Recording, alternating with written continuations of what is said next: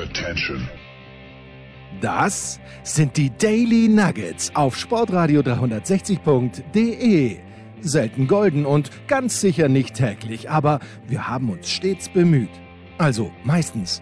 Nun gut, zu besonderen Anlässen, wie eben heute, zum Thema Literatur.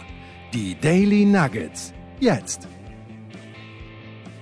Hashtag Literaturradio 360, das Daily Nugget Must Have samstags ab 12. Egal wo und wie ihr uns empfangt, downloadet oder hört. Ich freue mich in Ausgabe 7 auf ganz tolle Leute. Gast 1 erkennt ihr garantiert sofort an der Stimme. Na, das wollen wir mal hoffen. Wenn Samstagmittag diese Sendung vorbei ist, dann könnt ihr gerne das Radio einschalten und auf WDR 2 oder in allen ARD-Radios die Fußball-Bundesliga hören. Und unter Umständen heißt es dann aus einem Stadion der Republik Tor in. Ihr werdet es hören, in welchem Stadion Stefan Kaus. dabei sein darf. Wir freuen uns auf Stefan Kausen und Tor in Mainz ist so eins, was mir immer spontan einfällt. Wir waren mal zusammen in Mainz und äh, es war total süß, weil Stefan oh, ja. ist ja nun auch gestandener Kollege sagte, Mensch, meinst du, wir können ein Foto machen von Dieter Kürten? Wir haben dann ein Foto von Dieter Kürten gemacht und just an dem Tag habe ich dann in Mainz noch einen ganz großartigen Menschen kennengelernt, der mittlerweile auch singt. Ich weiß nicht, ob es sein muss, aber bitte. Äh, aber der schreibt zudem Bücher und macht noch, noch viel mehr. David Kadel, herzlich willkommen. Ich werde nicht singen, nein, ich werde nicht singen. Was machst du alles nicht? Also, oder andersrum. Ne? Frag, mal, frag mal meine Frau, was ich alles nicht mache. Die wird dir gleich 100 Sachen aufzählen. Du warst auch schon mal bei Sky und da habe ich jemanden kennengelernt, da hieß der Sender nach Premiere, ähm, mhm. wo ich mich jedes Mal freue, wenn ich ihn sehe. Wir fahren Aufzug, der komplettiert unser Quartett, kommt aus Wuppertal und äh, hat einen Namen, der für die Stadt steht, wie für die Schwebebahn. Und der Producer hat schon im Vorgespräch letzte Woche zu mir gesagt, ich gebe dir ganz viel Geld, wenn du diesen Gag machst. Ich mache ihn nicht, weil Markus, du kannst ihn nicht mehr hören. Oder Herr Lindemann. Du hast dich verändert, Christian. Also vor zehn Jahren hättest du den Gag noch gemacht. Da hätte ich äh, alle Hände für ins Feuer gelegt. Aber ich bin natürlich ähm, Herr Lindemann aus Wuppertal, aber ich habe keine Herrenboutique. Stefan, so dein Humor, Loriot? Aber zu 100 Prozent. Also von, von Loriot bis nackte Kanone und Leben, Leben des Brian bin ich voll dabei. David Deiner, wann lachst du? Ja, die Nudel im Gesicht bei Herrn Lindemann, der mit dem Papst im Kettenhemd. Voll mein Humor. Ja, ich stehe auch noch auf HP Kerkeling und Otto Walke sind so alte Sachen. Ich bin mehr so der the Oldschool Humortyp. Ist, ist Humor auch was, Achtung, Überleitung, tä, tä, ist Humor auch was, was dir, David, Mut macht? Oh, absolut. Also jetzt in dieser einsamen Zeit muss ich ehrlich sagen, meine Frau und ich mit unserem kleinen Sohn, 14 Monate alt, ja, die ganzen Leute, die auch Kinder haben, haben sich verabschiedet. Klar, Social Distancing und äh, wir versuchen wirklich über äh, Lachen, über irgendeinen Scheiß machen, den, den Alltag so irgendwie rumzukriegen. Also ohne Humor wird es wirklich schlecht aussehen in meiner Seele, muss ich echt sagen. Markus, dann lass uns kurz auch nochmal über dich und die Kinder reden. Wie funktioniert alles? Hast du einen Moment Zeit? Oder, ähm, ja. Nein, also generell äh, ist es schon in Ordnung. Äh, logischerweise sind wir äh, im Homeschooling. Wir sehen ein bisschen Licht äh, am Ende des Tunnels, denn in der nächsten Woche äh, geht dann der Präsenzunterricht zumindest für den Junior ähm, weiter, der in der Grundschule ist und die etwas ältere äh, schlägt sich tapfer im digitalen Unterricht. Also alles soweit in Ordnung. Äh, es, es, bleibt dabei, und das werden sämtliche Familienväter bestätigen, die Kinder tun mir leid. Es fehlen so viele soziale Kontakte. Die fehlen uns auch, aber den Kindern insbesondere. Stefan, was fehlt dir? Äh, gebe ich dem Markus recht. Äh, soziale Kontakte. Mir fehlt die Eckkneipe ganz besonders, die Stammkneipe, einfach ein lockeres Wort bei einem Bierchen wechseln zu können. Und äh, ich glaube, wir versuchen hier einfach jetzt mal ein Digital-Schooling über Literatur. Vielleicht kriegen wir ja was zu lachen, obwohl ich fürchte, die Inhalte sind dieser Tage schwer. Ne? Ja, aber wir, wir haben ja einen, der äh, ein ganzes Buch geschrieben hat in Sachen Mutmacher. Und äh, bleiben wir noch kurz beim Verzicht. Natürlich hat Karneval mir auch gefehlt. Wer ähm, Stefan auf Facebook folgt, kann auch in der Timeline noch ohne Ende Karnevalsbilder finden und sieht auch einen jetzt am zurückliegenden Karneval sehr traurigen. Einen habe ich auch oft im Kostüm gesehen, David. Aber jetzt kommen wir dann endlich mal zu deinem Mutmacherbuch. Erzähl mal. Ja, wie man Riesen bekämpft. Als ich das Buch gestartet habe, äh, gab es noch kein Corona. Ich habe ähm, circa 50 Menschen angeschrieben, viele Prominente, aber auch nicht Prominente, die ich kenne. Hast du Lust, in unserer Gesellschaft einen Mutmachtext zu veröffentlichen für Menschen, die, und da gab es noch kein Corona, die, wenn wir sprechen von benachteiligten Jugendlichen, äh, von Kindern, die Krebs haben. Solche Leute liegen mir irgendwie immer am Herzen. Ich mache sehr viel mit Fußballprofis, dass wir in Kliniken gehen. Und da habe ich oft gedacht, ja, wenn wir dann in so einem Mutmach-Event nach Hause fahren, was haben die Kids davon? Da haben die ein Trikot von ihrem Star und eine Autogrammkarte, aber macht das am Ende wirklich Mut. Und da habe ich gemerkt, okay, wir brauchen was Inhaltliches. Und es gibt ja tausende von Charity-Aktionen, wo man Geld sammelt, was auch sehr wichtig ist.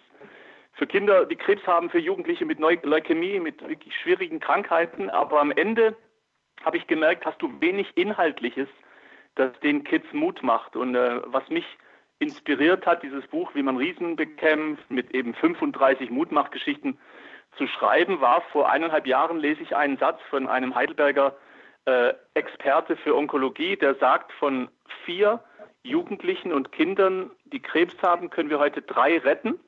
Aber das vierte Kind stirbt unter anderem, weil es an der Diagnose zerbricht und vor allem auch die Eltern. So, und da habe ich damals gedacht, boah, wir fliegen auf den Mond und können so vieles und wir können nicht helfen, dass dieses Kind äh, überlebt, weil es mit der Diagnose besser umgeht. Wir müssen den Leuten Mut machen.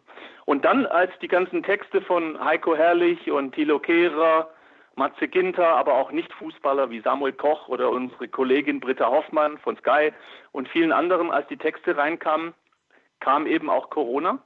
Und da haben wir dann umgedacht und haben gesagt, nee, wir machen jetzt kein Buch nur für Kinder und Jugendliche, sondern ein Buch für jedermann, sagen wir mal, ab elf Jahren, weil jetzt brauchen viele Menschen in Deutschland gerade Mut. Und das ist das Projekt. Um es mal kurz zu fassen. Du kannst auch gerne länger fassen. Welche Geschichte hat dir denn daraus am meisten Mut gemacht? Also der Umgang generell mit Schicksalsschlägen mh, mm, macht natürlich dann Mut, wenn man jemanden auch sympathisch findet und ja eine gewisse Empathie verspürt, wie bei Samuel Koch, also der, der sitzt natürlich im Rollstuhl und der weiß, wovon er spricht. Als ich ihn gefragt habe, kannst du eine Mutmachgeschichte schreiben? Da war er sofort dabei. Bei anderen muss ich ganz ehrlich sagen, die haben nach einem Vierteljahr gesagt, David, mein Blatt Papier ist immer noch leer.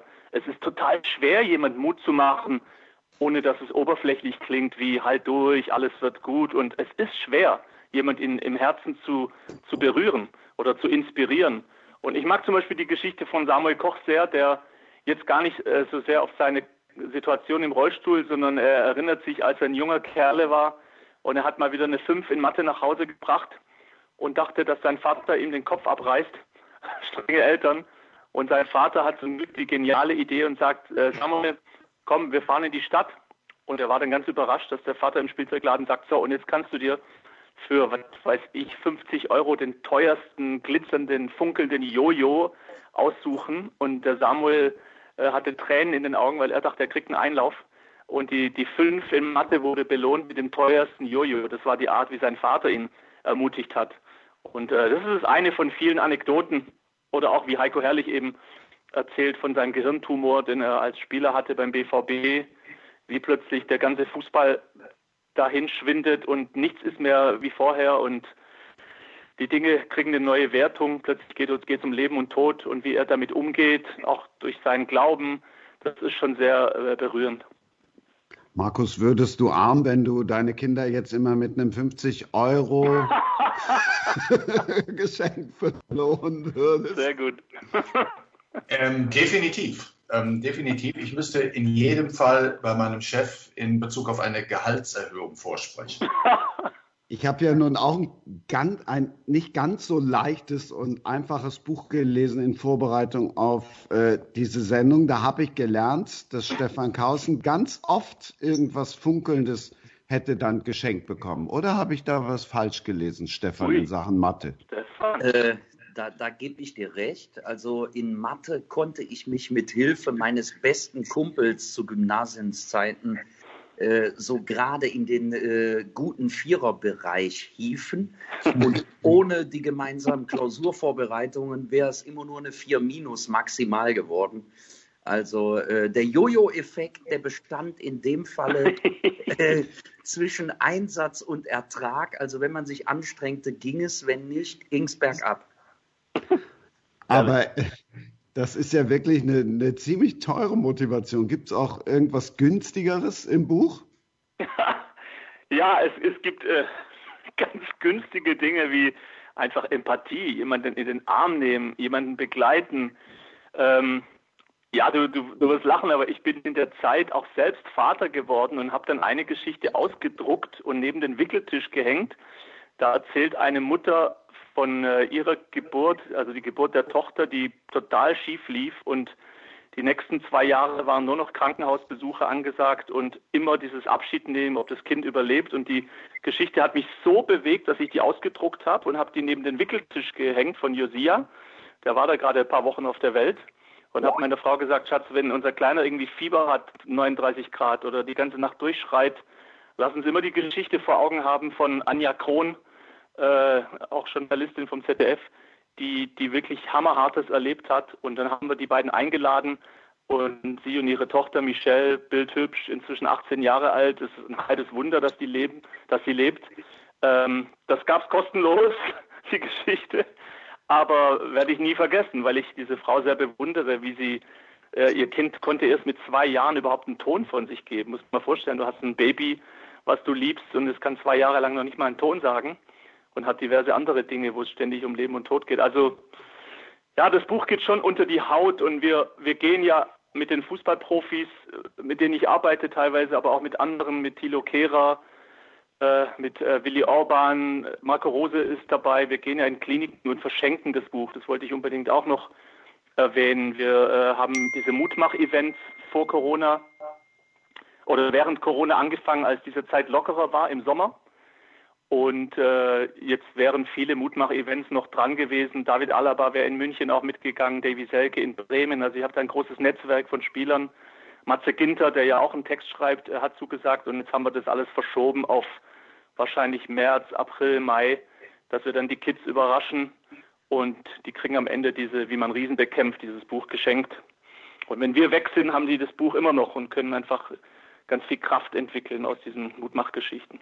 Woher kommt die Verbindung zum Fußball und zu den Fußballern?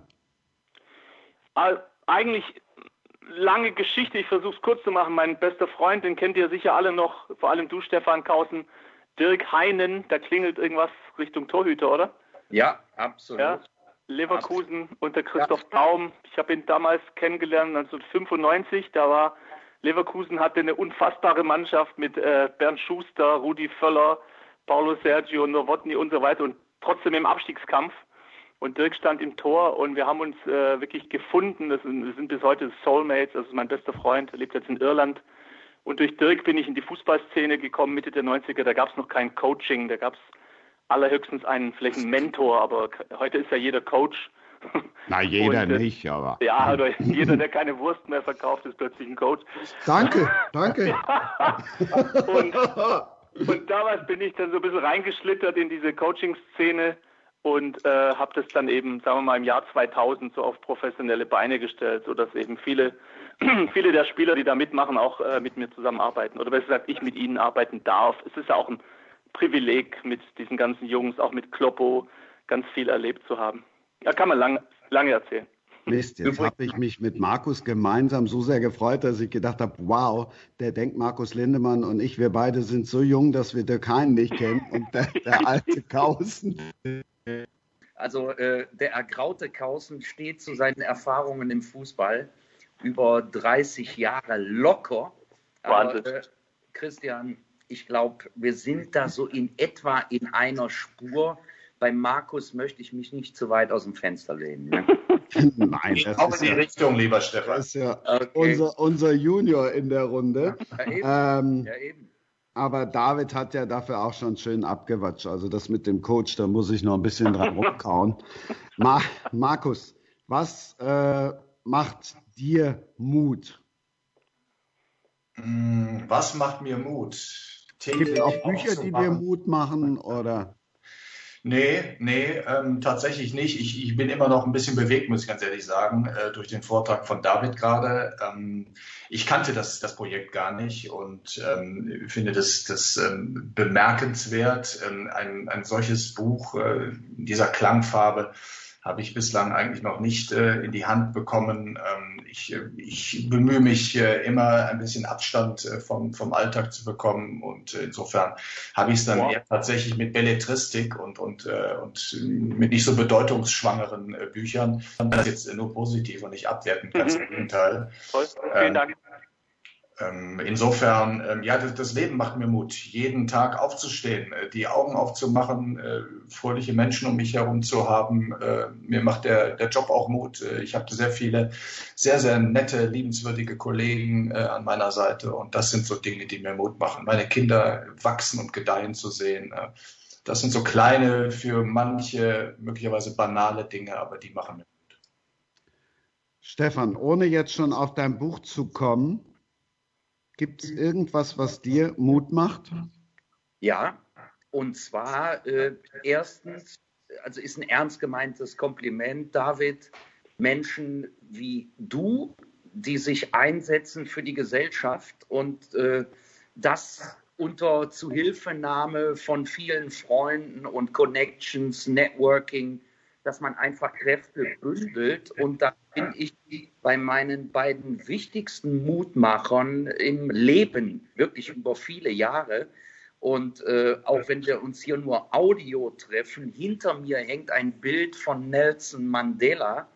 Und äh, wenn jemand es schafft, 27 Jahre im Knast zu sitzen und dann mit einer Friedensbotschaft äh, an die gesamte Gesellschaft, damals in Südafrika, aber auch an die Welt zurückzukommen, ohne Bitternis, ohne Groll, ohne Rachegelüste, sondern in der Idee, in dem Geist, Brücken bauen zu können, anstelle noch weitere einzureißen, dann macht mir das sehr viel Mut. Also das hat mich in den letzten 25 Jahren immer geprägt und ich finde, in unserer heutigen Zeit müssten wir viel öfters darüber nachdenken, wie schlimm früher Realitäten waren. Und dann würde sich quasi unser alltägliches Problem, was jeder in der einen oder anderen Form mit sich herumschleppt, gerade in Corona-Zeiten, ja immer relativieren. Also äh, ich erlaube mir dann schon, die Perspektive zu wechseln und auf große Zusammenhänge zu schauen. Und dann hätte ich noch einen zweiten Mutmacher, der das immer wieder brillant umsetzt. Das ist Udo Lindenberg. Der Typ, der hing schon dermaßen durch und ist immer wieder zurückgekommen und macht mhm. Dinge, die in der Gesellschaft einfach äh, für positive Energie sorgen. Also ich kann nur jedem empfehlen, unter dem Aspekt Mut machen, sich gelebte Vorbilder zu suchen und sich auch daran zu orientieren und das im Alltäglichen ernst zu nehmen. Weil es jetzt keine gute Überleitung gibt, Markus, du und dein Buch. Darf ich noch eine kurze Anekdote, Anekdote erzählen zum Thema Mutmacher? Das geht auch schnell, Christian. Wir äh, haben Zeit. Wir haben ja. Den, Zeit. von Stefan äh, hörte. Stefan äh, ist ein, ein ein Mutmacher für mich gewesen, tatsächlich. Ähm, fällt mir jetzt gerade eine ganz kleine Anekdote. Wir haben mal eine gemeinsame Europapokalreise gemacht nach Prag mit ja. dem Flugzeug. Jeder, der mich kennt, weiß, dass ich nicht gerne fliege, um es vorsichtig zu formulieren. Ein Euphemismus. Es war ein sehr windiger Tag. Äh, Gewitter waren vorher gesagt. Wir haben beide in der ersten Reihe gesessen. Und ja. Stefan durch seine kommunikative und offene Art hat mir tatsächlich Mut gemacht, diesen Flug einigermaßen äh, schadlos zu überstehen. Aber das war nur noch äh, ein, ein, ein kleiner Exkurs zum Thema Mutmacher. Also wenn man dann tatsächlich darüber nachdenkt, sind es die kleinen Dinge, die einem immer wieder Mut verleihen. Also danke nochmal mit ein paar Monaten Abstand, lieber Stefan. Das ist Sehr gerne an die ich mich gerne zurückerinnere. Und dann zu meinem Buch. Ähm, da sagt natürlich jetzt jeder, klar, Fußballreporter, der hat sich ein Fußballbuch ausgesucht. Ähm, es ist in, in der Tat diesmal so, aber ich, ich habe ja gerade gesagt, Belletristik, äh, die beschäftigt mich und in erster Linie äh, Krimis, Simon Beckett und äh, auch äh, Sebastian Fitzek sind meine Lieblingsautoren, aber ich habe ganz bewusst für diese Veranstaltung mich mal anders orientiert und habe mir das Buch Hope Street von Campino durchgelesen. Ähm, ganz interessant, ich bin erstmal tief gefallen, äh, weil äh, Campino äh, sehr einfach schreibt. Ich meine das gar nicht despektierlich, aber ich komme halt von, Beckett und, und, und Fitzek, die schreiben etwas ziselierter ähm, benutzen auch mal einen Nebensatz, was ich, was ich sehr, sehr gerne habe, rein stilistisch betrachtet. Und Campino pflegt halt äh, die einfache Sprache. Am Anfang habe ich gedacht, Mensch, das langweilt mich zu Tode, aber je länger ich dran gesessen habe, umso mehr muss ich sagen, das Buch hat mich dann tatsächlich interessiert. Wir reden über 350 Seiten, 28 Kapitel, die nicht unbedingt aufeinander aufbauen, sondern Episoden aus seinem Leben darstellen. Das alles allerdings garniert mit ähm, Resultaten von Liverpool aus der Premier League Saison 2019-2020. Exakt die Saison, an dessen, äh, an deren Ende äh, Liverpool nach 30 Jahren wieder die Premiership gewonnen hat, also englischer Meister wurde. Ähm, es ist ein autobiografisches Buch es ist nicht nur der Fußball, der eine Rolle spielt, sondern auch die familiären Verhältnisse. Sehr interessant. Also jeder weiß, Campino ist ein alter Punkrocker, aber er kommt aus einem extrem bürgerlichen Elternhaus, Vater Richter, Mutter Lehrerin, ähm, Mutter in England geboren, Vater, ähm, dessen Vater wiederum war Richter in, in Berlin, stellte sich als Richter dem äh, Nazi-Regime des alten Berlin entgegen, äh, also hochspannende äh, Gesamtgemengenlage. Äh, und in diese Gemengelage hinein wuchs dann halt Andreas Frege auf, so heißt Campino mit bürgerlichem Namen. Ähm, im beschaulichen Metzmann-Metzkausen, also genau zwischen meiner Heimat und Düsseldorf gelegen. Und er hatte es von Beginn an mit dem FC Liverpool. Natürlich ähm, hängt das mit, der, ähm, mit dem Geburtsland seiner Mutter zusammen. Die Mutter in Burnley geboren. Und ähm, er hatte es von Anfang an mit den Reds, äh, eine Mannschaft, die die 70er und 80er Jahre dominiert hatte, über zehnmal englischer Meister geworden, Europapokalsiege. Ähm, er beschäftigt sich auch mit, ähm, mit den Niederungen äh, der Geschichte des FC Liverpool, also mit der Katastrophe damals äh, 1985 im Brüsseler Heiselstadion, als äh, äh Liverpool Hooligans, äh, Fans von Juventus Turin äh, durch das Stadion jagten, am Ende 39 tote italienische Fans. Daraufhin beschrieb er in seinem Buch sehr anschaulich, dass er zwei Jahre lang insgesamt vom Fußball komplett ähm, die Nase voll hatte. Auch die Hillsborough-Katastrophe spielt eine Rolle. Die großen Rivalitäten von Liverpool mit, mit Everton, dem Stadtrivalen, aber insbesondere auch mit Manchester United. Ähm, er beschreibt, und das durfte ich auch einmal miterleben, ähm, diesen Gang vom Kabinentrakt am, an der Anfield Road zum Stadion. Da hängt dieses große Schild, This is Anfield. Das ist sozusagen ja ein, äh, eine Art ähm, Warnsignal für all die, die äh, dort auftreten, für all die Fußballmannschaften, die dort auftreten. Die wissen, passt auf, das ist hier ein ganz, ganz besonderer Ort. Und äh, es wird schwierig, hier überhaupt irgendetwas mitzunehmen. Ich bin einmal da durchgegangen äh, vor 15 oder 17 Jahren. Da spielte Liverpool gegen Barcelona. Es ist wirklich atemberaubend. Es ist extrem eng und dann geht man so ein paar Treppen runter und dann sieht man dieses Schild This is Anfield und das scheint Campino mindestens genauso beeindruckt zu haben äh, wie ich. Es gibt äh, sehr, sehr, wie mich, es gibt sehr, sehr viele schöne Zitate in diesem Buch. ich habe mir, die konnte ich mir nicht merken, ich habe mir mal zwei rausgeschrieben. Ähm, er beschreibt den, äh, den Besuch seines Vaters, Joachim Frege, bei dem ersten äh, Konzert der Toten Hosen Mitte der 1980er Jahre. Der kam also, der Vater von Campino, an die Kasse und ein Ordner wollte ihm Ohrstöpsel geben für dieses zu erwartende laute Punkrock-Konzert. Und dann sagte Campinos Vater zu dem Ordner, Junge, ich brauche keine Ohrstöpsel, ich war bei der Artillerie geschrieben. Und dann natürlich äh, Zitate, die jeder Fußballfan kennt vom äh, legendären Liverpooler Manager Bill Shankly. Äh, Zitat, einige Leute halten Fußball für einen Kampf um Leben und Tod. Ich versichere Ihnen, dass es viel ernster ist. Zitat Ende. Ähm, er beschreibt äh, sehr anschaulich, wie er überhaupt an diese, diese, diese Geschichte Liverpool und dieses Phantom geraten ist und maßgeblich war einer der ähm, in den letzten Tagen 70 Jahre alt geworden ist, nämlich Kevin Keegan, der ja auch mal, ich glaube, zwei Jahre beim Hamburger Sportverein äh, Fußball gespielt hat. Dazu natürlich Liverpooler Legenden wie Kenny Dalglish äh, und auch Jürgen Klopp. Er beschreibt sehr anschaulich seine Freundschaft zu Jürgen Klopp, in dessen Haus er äh, öfter einkehrte. Er kennt äh, natürlich auch seine Frau Ulla, die beiden Söhne äh, der beiden ist mit denen extrem gut äh, befreundet. Äh, vielleicht noch etwas zum Thema Hope Street. Das ist ja der, der übergeordnete Titel des Buches. Das ist im Grunde auch äh, der Name seines Lieblingshotels in Liverpool. Äh, ich nehme mal an, das habe ich nicht recherchiert. Es ist ein Fünf-Sterne-Hotel. Ähm, denn in diesem Hotel residiert auch die Mannschaft äh, vor Heimspielen an der Anfield Road. Es ist sehr zentral gelegen an der Hope Street eben. Äh, 15 Minuten mit dem Taxi zum, zum Stadion und äh, das Stadtzentrum ist fußläufig erreichbar. Ähm, ja, vielleicht noch mal ein ganz kurzer Exkurs äh, zur Familie. Ähm, eine, eine, kinderreiche Familie, weil wir das Thema ja gerade auch hatten, äh, im Kontext, was Mut macht beispielsweise. Äh, ist das fünfte von insgesamt sechs Kindern. Eigentlich waren sieben. Äh, ein Bruder ist frühzeitig verstorben.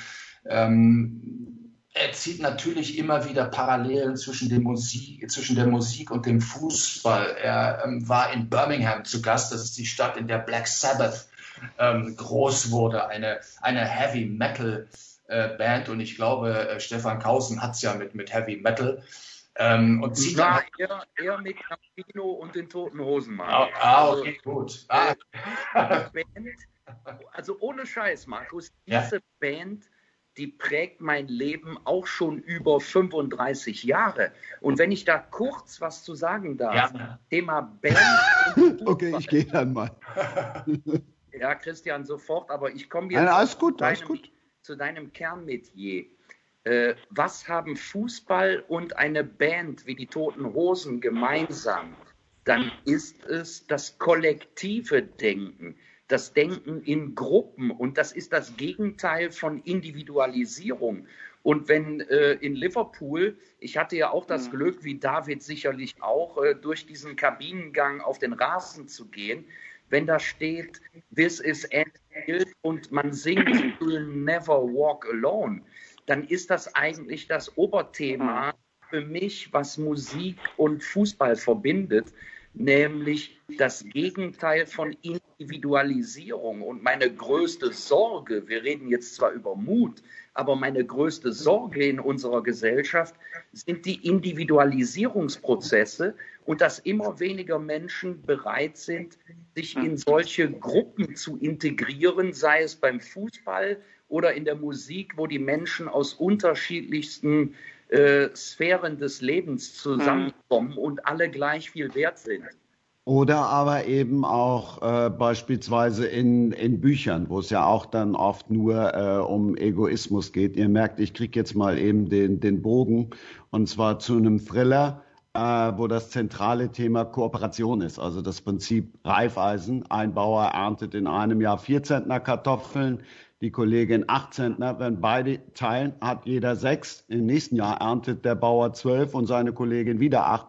Das heißt, da hat dann jeder zehn. Also das heißt auch im Grunde genommen, darauf will ich hinaus, dass Eigeninteressen die Interessen der anderen berücksichtigen und dass Egoismus tatsächlich äh, auch Zusammenarbeit heißen kann. Was ich damit sagen will jetzt, dass alles, was ich hier jetzt gerade erzähle, verpackt ähm, Ellsberg in einen wunderbaren Thriller, der ähm, sehr, sehr spannend ist, der ähm, auch dramatisch ist, aber das alles ist, und das haben wir ja gerade schon gemerkt, auch ein Riesenanliegen von Stefan, der ja so ganz nebenbei auch Professor ist und der ein Buch geschrieben hat. Ich habe es gelesen, kann es auch nur jedem empfehlen. Wir verhungern mit vollen Mägen und eins meiner Lieblingszitate daraus, das muss ich jetzt erstmal suchen, aber nein, eins meiner Lieblingszitate ist äh, von wegen, wir wissen alle, dass die Erde eine Kugel ist, aber sie hat viele Dellen. Danke. Und sie hat Dellen, weil wir alle zu egoistisch sind? Ja, äh, ich habe mir erlaubt, in den letzten Jahren so ein paar Kategorien zu entwickeln. Ich will mich jetzt nicht als Philosophen bezeichnen, aber irgendwann im alltäglichen Reflektieren kommen einem schon mal so neue Gedanken. Und eine Kategorie heißt erweiterter Egoismus.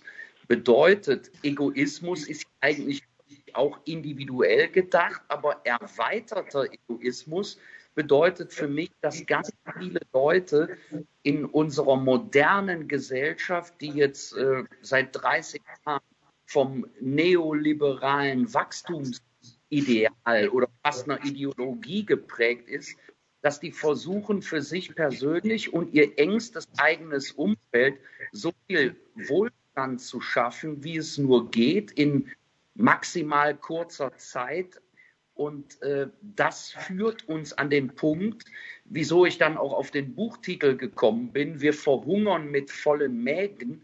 Wenn wir nicht aufpassen, haben wir total viel Wohlstand. Wir verlieren aber den sozialen Kit. Wir verlieren die mhm. ökologische Perspektive, die Nachhaltigkeit aus dem Blick.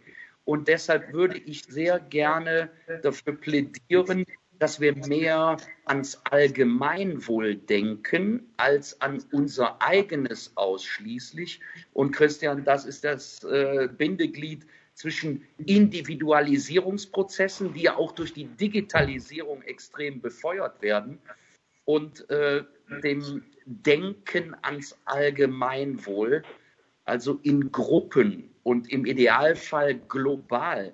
Und äh, David, wenn du am Anfang gesagt hast, dein Sohn, äh, wenn ich es richtig äh, im Kopf habe, ist 15 Monate alt. Mhm. Äh, wir müssen uns doch darum kümmern, dass die Kinder dieser Welt eine vernünftige Perspektive haben. Und ein letzter Satz, was mir, was mir Mut macht, ist, mhm. dass äh, die ökologischen Zusammenhänge immer mehr Leuten klar werden. Und äh, vielleicht ist das plakative Wording an der Stelle für jeden zu verstehen.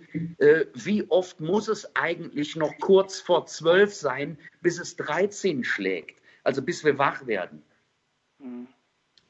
Da habe ich, hab ich dann gleich noch ein Buch im Angebot. Äh, wer Neid sät, wird Hass ernten. Das heißt mittlerweile leider die, äh, die Diplomatin, warum auch immer sie dieses Buch umgenannt haben von Fastnacht. Aber ein Zitat daraus müsste dir ja dann auch gut passen. Wenn es uns gelingt, den Reichtum gerechter zu verteilen, wenn wir die Völker und Menschen versöhnen, wenn der globale Handel geordnet und fair organisiert wird, dann werden die meisten profitieren, die jetzt gerade am meisten zu verlieren fürchten. Gerechtigkeit ist keine philosophische Frage. Gerechtigkeit ist eine unabdingbare Notwendigkeit für die Erhaltung unseres Wohlstands, unserer Würde und unserer Welt. Ja, mit Sicherheit. Ich habe den Eindruck, äh, da wird mir David aber auf jeden Fall auch recht geben, äh, dass so die gefühlte Schere zwischen den Abgehängten und denen, denen es richtig gut geht, immer größer wird. Und diejenigen, denen es richtig gut geht, die merken so langsam, hey verdammt, wenn wir einfach so weitermachen, werden wir nachher einen ultimativen Preis dafür bezahlen, nämlich dass dieses Pendel zurückschwingt und uns irgendwann den Ast absägt, auf dem wir alle sitzen. Absolut, ja. Also ich ähm, möchte hier was reinwerfen in die Runde. Ich versuche immer, ähm, ja, so konkret Dinge zu verändern. Und äh, ich habe irgendwann vor ein paar Jahren aufgegeben, dass der Staat oder die großen Medien oder die Politik oder wer auch immer diese Dinge wir reden ja gerade so ein bisschen Sehnsucht hier, oder? Jungs, so nach dem Motto, wir würden uns eine andere Gesellschaft wünschen, die empathischer ist. Stefan, dein Bild ist super. Die Band und der Fußballclub, die eben gelernt haben, es funktioniert nur gemeinsam. Und dann hast du natürlich jetzt so Instagram und die Dinge, TikTok-Alarm, die uns, die alle Kids züchten zu Egoisten eigentlich, also der pure Narzissmus. Und ich frage mich dann eben, wo können wir denn überhaupt Dinge verändern? Wo können wir durch so einen Talk wie, wie jetzt eben Dinge verändern? Und ich glaube, das funktioniert nur in, im Mikrokosmos, dass jeder in seinem Einzelnen ein Stück weit auch vielleicht erzieherisch inspirieren kann, Äh, ich erinnere mich jetzt, um beim Fußball auch zu bleiben, an unser Gespräch bei Kloppo in, in, in seinem Büro in Liverpool. Frage ich ihn, was denn seine Erfolgswerte sind. Er ist ja, hat er viele Endspiele hintereinander, sechs Stück, glaube ich, verloren. Und trotzdem hat man ihn geliebt und nicht gefeuert. Was ist denn dein Erfolgsgeheimnis? Und er hat dann die 4D ausgepackt und sagt, er lebt nach, nach diesen 4D, wie Dankbarkeit, wie Demut, wie Dienen und wie Durchhaltevermögen. So, und über dieses Dienen bin ich gestolpert, weil äh, wenn du das heute äh, Menschen kommunizierst und sagst, Jürgen Klopp, einer der beliebtesten und, und erfolgreichsten Trainer oder sagen wir mal Leader äh, in unserer Gesellschaft, spricht übers Dienen, da würden doch die meisten erstmal den Kopf schütteln äh, in unserem Egoismus in unserer Gesellschaft und sagen, wie, wie meint er das? Wie dienen? Das ist ja völlig aus der Mode gekommen. Genauso kannst du auf der Straße tausend Leute mal fragen, äh, wir machen eine Umfrage, hallo, was bedeutet Demut? Ich glaube, viele junge Leute würden jetzt mal ihr Handy rausnehmen und würden das erstmal googeln, was ist das, Demut? Und dienen, was soll das denn sein? Wem soll ich denn dienen? So, und Kloppo hat es verstanden. Er gehört dann noch zu dieser Generation, die, glaube ich, äh, sich wirklich sehr bewusst gemacht haben, ich brauche stabile Werte, die ich vermitteln möchte, meinen Jungs. Aber er ist ja inzwischen, finde ich, so ein bisschen wie Christian Streich, eigentlich viel mehr als nur ein Fußballtrainer, er ist ja eigentlich auch bei Corona hat er auch einiges gesagt, was Christian Streich auch oft macht, dass er merkt, ich habe hier eine Vorbildfunktion, ich kann die Gesellschaft auch ein bisschen prägen, indem ich von meinen Erfolgswerten erzähle. Und wenn Dienen dazu gehört, sollte man da vielleicht auch mal ein Fass aufmachen und sagen, wie kann unsere Gesellschaft lernen, einander zu dienen, ohne dass du was davon hast, sondern ja, bedingungslos füreinander da sein. Also ganz alt, Jesus vor 2000 Jahren, Nächstenliebe, das ist ja noch mehr ausgestorben. und von daher glaube ich, bin ich auch einfach ein Fan von diesen Typen, die wir noch haben. Ähm, und ich bewundere Kloppo eben nicht für seine Erfolge, sondern einfach für seinen Charakter, dass er das äh, auf der Fahne hat, dass er sich bewusst macht, ich möchte Menschen etwas mitgeben. Auch vielleicht mal eine harte Nuss zum drauf kauen, aber das, das ist dann im Endeffekt mein, seine Inspiration für unsere Gesellschaft, zu sagen, äh, wir müssen mal ein bisschen anfangen umzudenken, sonst äh, platzt die Blase irgendwann, diese Ego-Blase. Es fliegt uns allen, wie du sagst, Stefan, mit dem Ast, den wir absägen, irgendwann um die Ohren, wenn wir da nicht umdenken.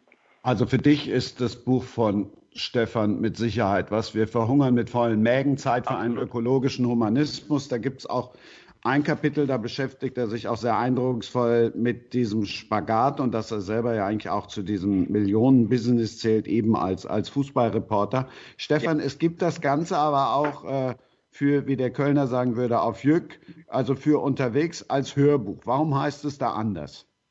Ja, äh, danke, Christian. Das hat sich so ergeben. Äh, Nochmal Thema Dienen und Demut und Dankbarkeit. Ähm, ich bin meinem Verleger unheimlich dankbar, der äh, dieses Buch in schriftlicher Form mit mir übers Knie gebrochen zu Beginn der Corona-Thematik gemacht hat. Also ich habe einfach angefangen, äh, Markus, du wirst dich erinnern, nach dem Spiel Gladbach-Köln, nach dem ersten Geisterspiel, wurde ja freitags Bundesliga abgesagt ab Samstag. Also wir verfolgen uns ja gegenseitig bei aller Kritik äh, an den sozialen Medien ja auch über Facebook. Ne? Markus, Christian, David, muss man ja auch mal ja. positiv erwähnen. Klar. Und äh, Markus, ich habe mich direkt am ersten Tag, als die Bundesliga abgesagt wurde, hingesetzt und habe das Buch geschrieben. Das ist also total aktuell, weil Corona eine große Rolle spielt, aber das Große und Ganze. Christian, zur Beantwortung deiner Frage, dieser super Verleger aus Nürnberg, der mir gesagt hat, hey Steff, ich mache das mit dir, obwohl wir beide damit kein Geld verdienen werden, wir ziehen das durch. Das ist es wert. Wow. Also der, der, hatte das, die, die, die, Bereitschaft zu dienen, nämlich mir als äh, Kompagnon, um es zu veröffentlichen. Der hatte die Dankbarkeit zu sagen, ich bin froh, dass jemand diese großen globalen Themen anpackt. Und der hatte dann aber auch die Demut, mir vor ein paar äh, Monaten zu sagen, hey, ich bin im Moment so krank, ich kann dir im Moment nicht helfen bei der Veröffentlichung des Hörbuchs.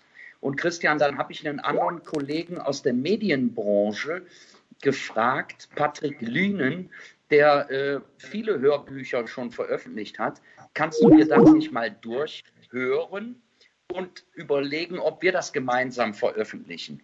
Und dann hat er gesagt, hat mir super gefallen, aber der Titel muss noch aktueller sein, weil dein Buch trifft den Nerv der Zeit. Und deshalb hat er das umbenannt in den neuen Titel Das Ende der Normalität. Und das Ende der Normalität hat mindestens zwei Dimensionen.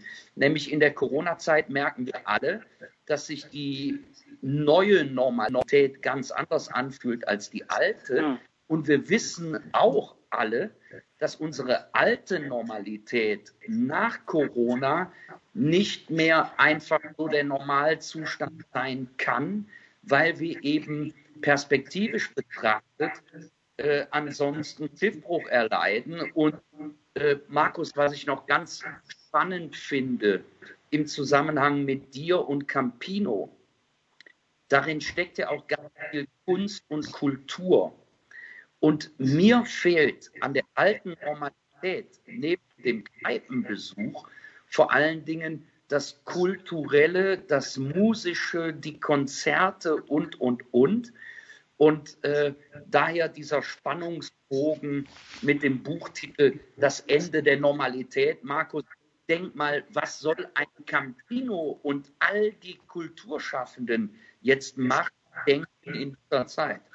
Und der Titel passt. Ich muss jetzt dazwischen grätschen. Normalerweise haben wir eine halbe Stunde, aber der Titel passt natürlich top auch zur mhm. heutigen, zur siebten Ausgabe von Hashtag Literaturradio 360. Es war das Ende der Normalität. Es waren drei tolle Gäste und es war viel Philosophisches, vieles zum Mitnehmen und auf alle Fälle war es das Ende der Normalität, weil wir ein bisschen alles gesprengt haben. Ich danke euch fürs Dabeisein und euch fürs Mitmischen. Sehr gerne. Danke für die Einladung, Christian. Und schön. Herzlichen Dank. Dankeschön. Schön. Sorry, weil wir zeichnen Danke. immer zwei auf die. Das waren die Daily Nuggets auf sportradio 360.de. Ihr wollt uns unterstützen? Prächtige Idee! Einfach eine Mail an steilpass@sportradio 360.de schicken und ihr bekommt alle Infos. Und versäumt nicht die Big Show. Jeden Donnerstag neu.